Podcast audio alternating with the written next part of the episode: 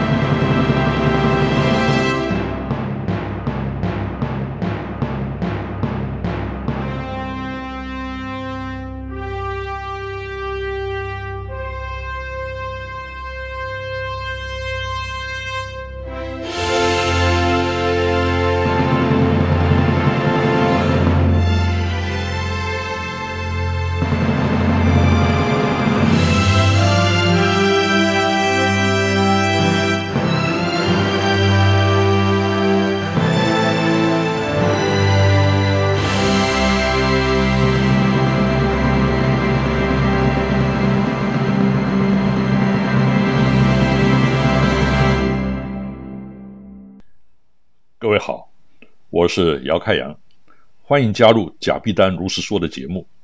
今天我想来谈一谈观光旅游产业的文化主题体验和创新。严长寿在二零零八年的时候就说过，台湾的观光优势，文化是最大的价值。没错，全球的观光旅游产业现在也都以文化为核心价值，但是。严昌寿讲的，我在台湾并没有感觉到被实际操作，反而似乎走到一个岔路误区。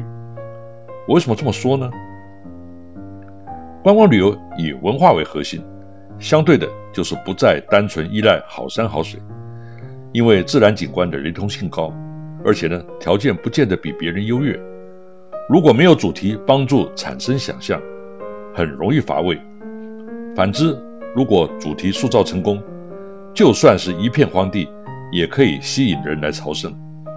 譬如历史事件的发生地，或著名影视节目的拍摄背景。所以，观光旅游产业不再拘泥于天然条件，反而文化主题的创造力和说故事 （storytelling） 的能力呢，成为关键。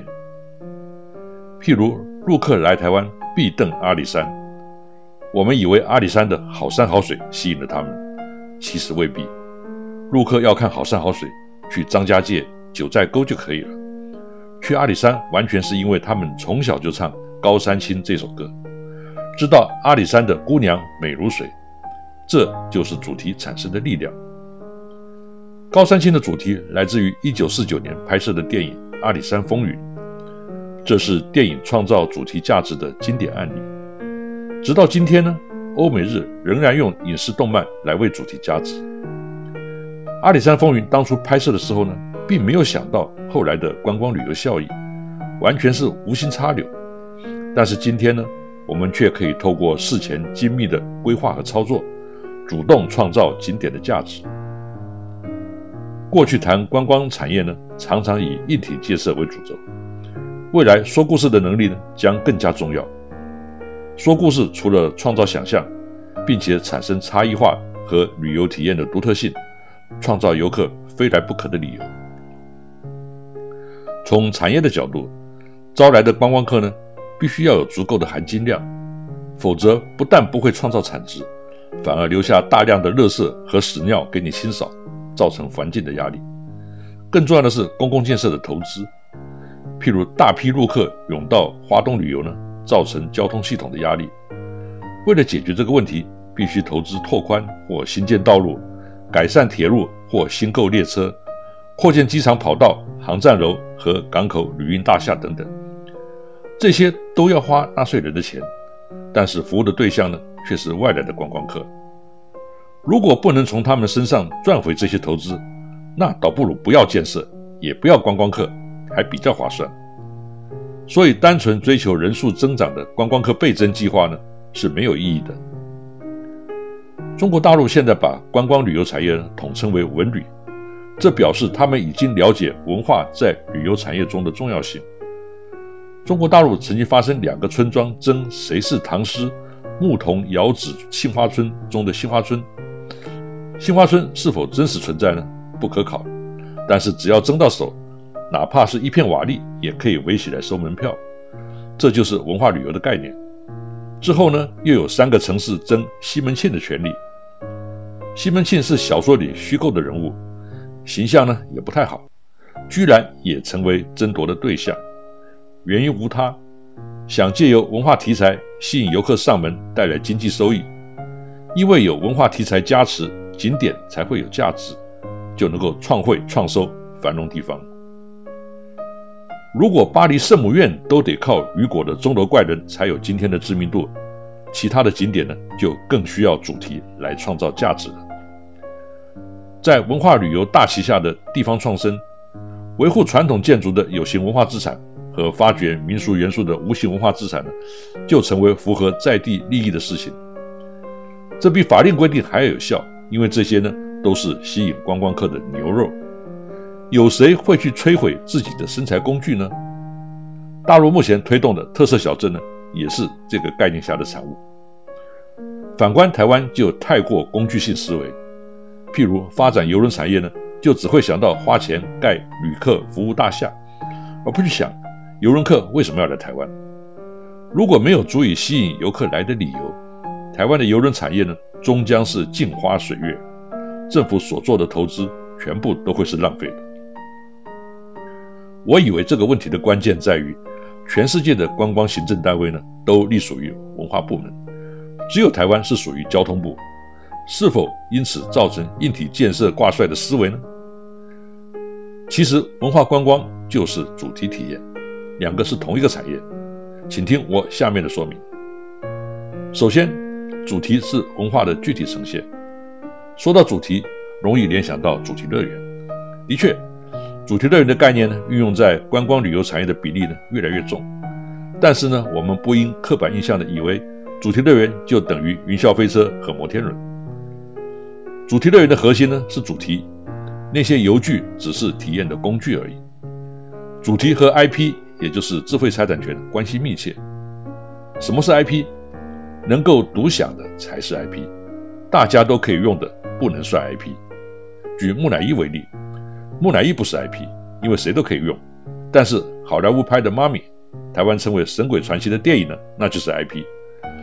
我们由环球影城建了一个木乃伊的复仇馆呢，竟然需要付出八千万美金的授权费给电影公司，就可以知道，如果未来开罗要新建一个环球影城，同样也要付这个授权费，不因为是埃及而可以减免，因为 IP 和文化遗产是两个不同的概念。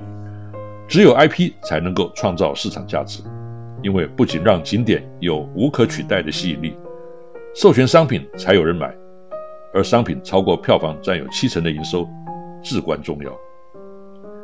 体验呢，则是去尝试做日常不容易做到的事情，而且迅速、简单，没有门槛，没有危险。譬如成为遨游宇宙的太空人，或是征战沙场的武士。如果是日常就能做到的事呢？或根本是谋生的饭碗，就不会有人想要花钱去体验了。就像导游放假的时候呢，不想出国；厨师回家之后呢，不想煮饭一样。而且呢，体验是交叉的。譬如说，北方人喜欢热带沙滩，南方人喜欢冰雪世界。以上海迪士尼为例，当初上海市政府呢，曾经要求一定比例的中国元素。开幕之后呢，只剩下一项，而且是在园外。因为上海迪士尼的市场呢是针对境内的华人，他们花钱来就是要体验正宗的美国文化主题，而不是什么孙悟空、西游记的。所以呢，现在台湾海滨许多模拟希腊风格的彩绘屋呢，是用来吸引境内旅客的，对国际观光客呢完全无效，甚至可笑。主题体验的最佳范例呢，当然是迪士尼乐园，它的主题让游客心中有了想象。甚至可以解决许多本来难以克服的问题，譬如基隆的市容，再多花一千亿也不可能改善，因为有很多无法解决的问题。但是如果观光主题主打的是西班牙时代，游客就会对眼前混乱的天际线呢视而不见，因为他们的想象呢早已经飘到四百年前了。游客到纽西兰去看魔界的场景呢，也是同样的道理。现在台湾的政府呢，言必称文创，既然有个“创”字呢，就必须创造新的附加价值。文化主题呢，也是被创造出来的。先决条件呢，是必须非常善于说故事，而善于说故事的能力呢，来自于对历史人文的深厚积淀。我以为台湾目前对说故事能力的重视程度呢，远远的不够。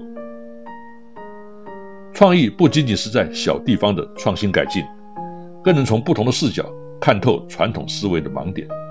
譬如，我们觉得基隆的和平岛道路狭窄，交通拥挤。过去的做法呢是拆屋拓宽道路，增设停车场，让游客自驾车呼啸而至。但是如果从创意的角度呢，就会思考：交通一定要那么方便吗？为什么全世界许多著名景点的交通都是不便的？譬如去北极看极光，或是去复活节岛看石像，交通会方便吗？所以关键是主题，而非交通。如果主题吸引力够，交通再困难都能够让人趋之若鹜。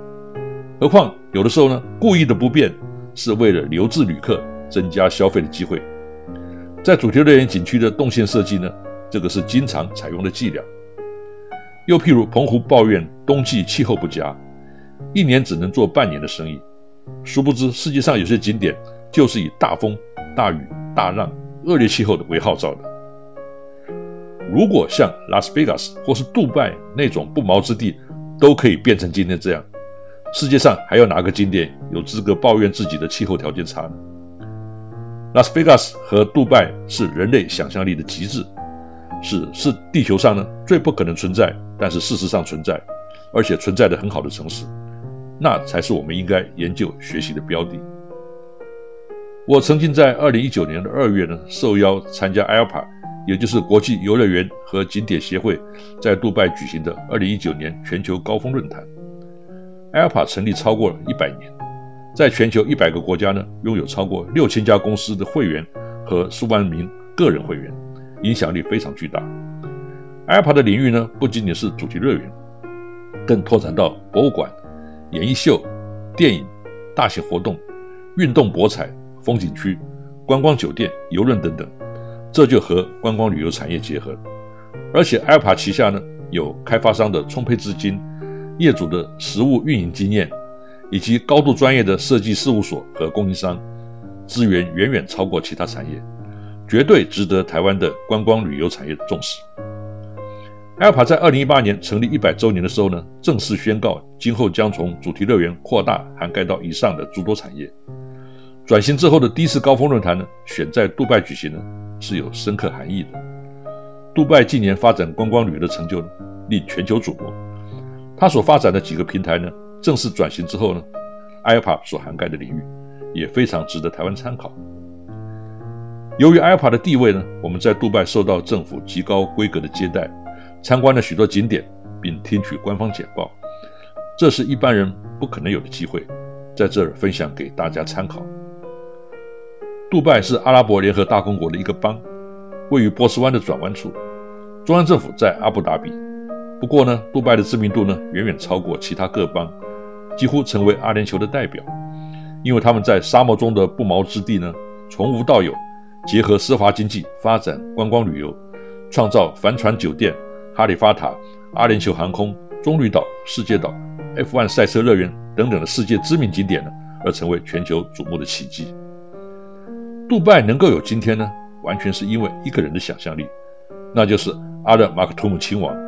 他是国王的儿子，曾经担任总理，不过已经在2018年去世了。杜拜的案例呢，让我们知道发展观光旅游产业的关键呢，不在好山好水，不在祖宗遗产。不在气候宜人，也不在交通便利，而是在想象力。只要有想象力，不毛之地可以无中生有，成为全球观光产业的朝圣之地。杜拜就是一个例子。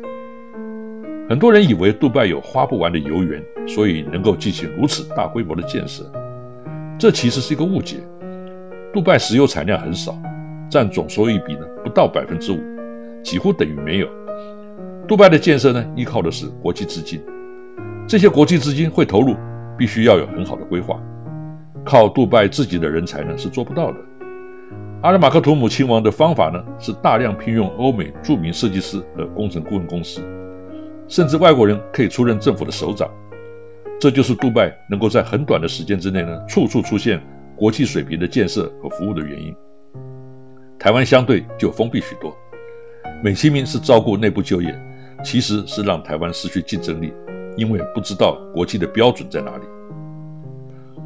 杜拜发展文化旅游呢，奉行的手段是拿来主义。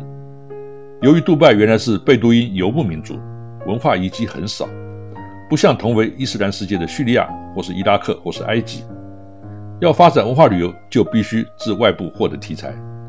譬如，杜拜有几个以伊斯兰文明和印度宝莱坞娱乐为主题的园区，这就吸引大批附近伊斯兰国家和印度人来此消费，用虚拟的场景创造实体的市场，这就是本文文化主题体验和创新的核心理念。更不用说引进西方文化的主题，譬如华纳影城或是 F1 赛车主题乐园等等。在创意无限的理念下呢，甚至地形地貌都可以改变。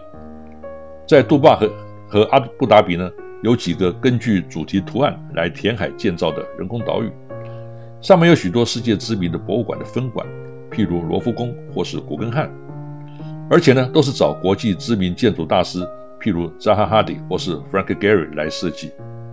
虽然有环保上的争议，但是在最短的时间呢，就在一片文化沙漠中呢，建立起让全球来这儿朝圣的精致文化殿堂。从观光旅游和文创的角度呢，这绝对是值得大书特书的。我早年去欧洲呢，曾经多次经过杜拜转机，当时杜拜的国际机场呢，是有如台湾的地方火车站一样，观光旅游资源非常缺乏。今天我们看到杜拜的这些，全部都是最近三十年无中生有的成果。想想同样的这三十年，台湾还在阿里山、日月潭与夜市小吃打转。唯一的差别只是有无大陆客的机会才可赚，这真是太不争气了。